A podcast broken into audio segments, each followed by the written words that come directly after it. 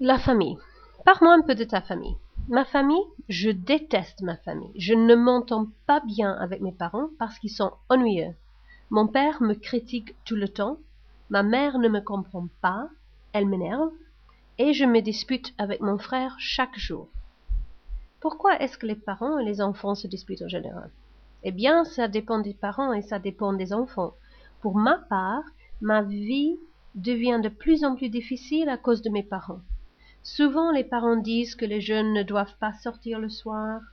En plus, ils ne respectent pas la liberté et l'indépendance de ses enfants. Et alors tu serais bon parent? Non, je ne serais pas bonne mère parce que je déteste les enfants, car ils sont sales. D'ailleurs, ils ne sont pas polis. En plus, en moyenne, un enfant coûte quarante mille euros dans leur vie, et moi, je veux garder mon argent pour moi. Aussi, les parents devraient être épousés. Et moi, je ne serai jamais épousée.